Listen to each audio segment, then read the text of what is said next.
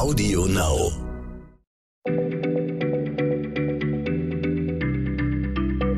Schneller Schlau, der kurze Wissenspodcast von PM.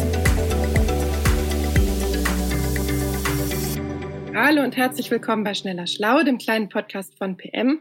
Und heute ähm, reden Stefan Draf und ich, Nora Sager, ausnahmsweise mal nicht über bierernste Wissenschaft, sondern wir reden über Spielen. Lieber Stefan, einmal im Jahr kommst du montags immer völlig zerstört in die Redaktion. Äh, und dann wissen wir, du hast wieder dieses Wochenende 24 Stunden am Stück äh, mit deinen Kumpels Skat gezockt. Also wir wissen, du bist ein Spielkind. Aber jetzt willst du mit mir ausgerechnet über die Wurzeln von Mensch ärgere dich nicht und reden und darüber, ob das ein deutsches Spiel ist. Stefan, das ist doch total langweilig. Oh, also, liebe Nora, das belegen die Zahlen aber nicht. Seit das Spiel vor über 100 Jahren auf den Markt kam, wurden gut 90 Millionen Exemplare verkauft. Also, das ist echt eines der beliebtesten Brettspiele in Deutschland. Und den Schmidt Spieleverlag, der damals Mensch ärgere dich nicht auf den Markt brachte, den gibt es auch heute noch. Es ist ja irgendwie bezeichnet, dass ausgerechnet ein Herr Schmidt das deutscheste aller Brettspiele erfunden hat. Oder war es doch nicht seine Idee? Nein, Nora, er hat's geklaut. Mensch, ärgere dich nicht, beruht nämlich auf dem indischen Spiel Pachisi und das ist im 6. Jahrhundert entstanden. Das Spielfeld sieht etwas anders aus, aber auch in diesem Spiel geht es darum, seine Steine in ein Ziel zu ziehen und andere Steine zu schlagen. Und es ist ebenfalls auf vier Spieler begrenzt, so wie die Urfassung von Mensch ärgere dich nicht. Es gibt aber auch Unterschiede. Also Pachisi zum Beispiel wird in Zweierteams gegeneinander gespielt. Es ist auch taktisch etwas anspruchsvoller. Und im sechsten Jahrhundert wurde nicht gewürfelt, also es wurde gewürfelt, aber nur mit den Gehäusen von Kaurischnecken. Gezählt wurden dann jene Öffnungen der Schalen, die oben lagen.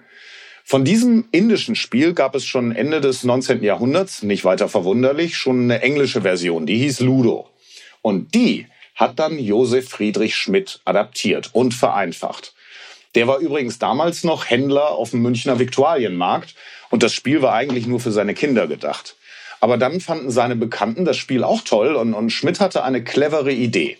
Er gründete einen Spieleverlag und verschickte ab 1914 Tausende von Mensch ärgere dich nicht Spielen an Weltkriegssoldaten, die in den Lazaretten lagen. Und die waren natürlich dankbar für die Ablenkung von ihren Schmerzen. Und 1920 waren schon eine Million Exemplare des Spiels verkauft. Und so wurde Mensch ärgere dich nicht also zum deutschesten aller Brettspiele. Also wir lernen, Herr Schmidt war ein absolutes Marketing-Genie.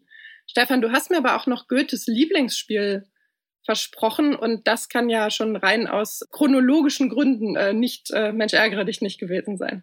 Nee, das, äh, äh, das schließt sich jetzt wirklich aus. Man sollte ja eigentlich denken, dass der schlaue Goethe gerne Schach spielte, aber Schach hasste er. Das Spiel würde einem jeden Dichtersinn entziehen, hat er mal gesagt. Nee, Goethes Lieblingsspiel war Blinde Kuh.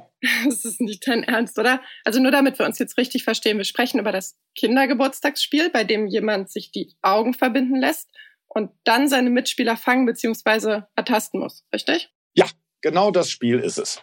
Er hat sogar, also Goethe hat sogar ein Gedicht geschrieben, das Blinde Kuh heißt. Äh, ich deklamiere mal die erste Strophe.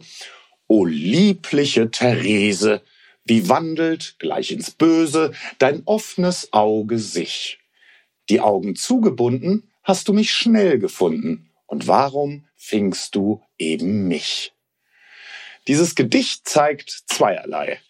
Blinde Kuh war mitnichten ein Kinderspiel. Dazu wurde das erst im 19. Jahrhundert. Als es im Mittelalter entstand, trugen die Fänger oft eine Kuhmaske, daher der Name des Spiels. Und damals war das eben ein sexuell aufgeladenes Spiel für Erwachsene, in dem sich Männlein und Weiblein betatschen durften.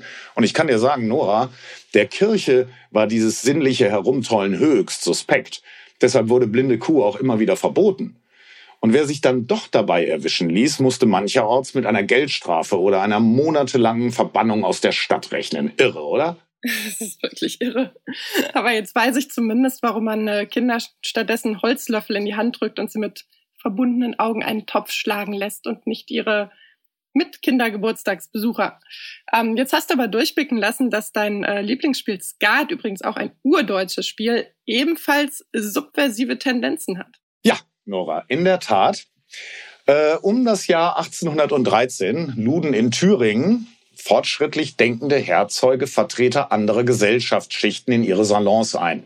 Und die wollten mit denen über Alternativen zum Feudalismus diskutieren. Und wenn die mit dem Reden fertig waren, dann wurde zur Entspannung Karten gespielt. Und irgendwann begannen die Herren und auch die Damen, die dabei waren, alte deutsche Kartenspiele wie Tarok oder Schafkopf zu variieren. Und so entstand Skat.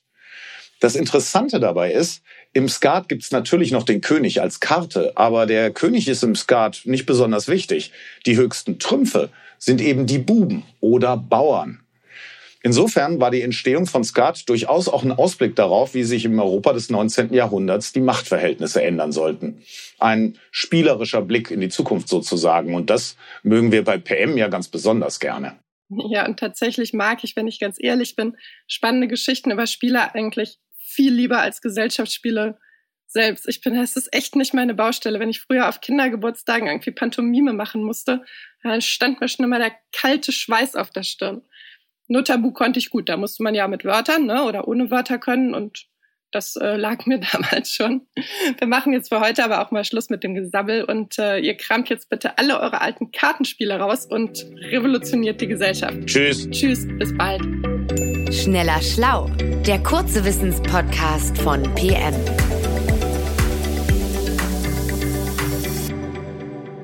Zum Schluss möchte ich euch noch den Podcast von Ivy Hase und Lars Paulsen ans Herz legen. Und worum es in ihrem Podcast geht, erzählen die beiden euch am besten selbst. Hallo, hier ist Lars. Und Ivy. Aha. Und wir haben zusammen einen Podcast, oder was? Ganz genau. Neon ja unnützes Wissen machen wir. Und wir freuen uns natürlich, wenn ihr, nachdem ihr diesen wundervollen Podcast gehört habt, auch mal bei uns vorbeischaut. Überall, wo es Podcasts gibt. Jeden Montag eine neue Folge.